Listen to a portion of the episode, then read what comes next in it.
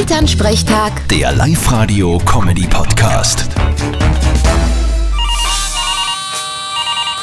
Hallo Mama, Grüß dich, Martin. Sag mir bitte, dass das nicht stimmt. es stimmt nicht. Du weißt ja noch gar nicht, um was das geht. Dann sag mir's bitte. Es geht im Ort das Gerücht um, dass du Vater wirst. Stimmt das? Warab mal jetzt neich. Wer hat das leicht erzählt? Naja, der Hollermann Kurt hat in Langsteiner Pauli angeredet, ob das stimmt. Weil bei der Blasmusik haben sie geredet und die sind sich sicher, dass das stimmt. Interessant. Du, ich weiß von nix. Soweit ich weiß, braucht man da ja eine Frau dazu. Also stimmt's nicht? Natürlich nicht.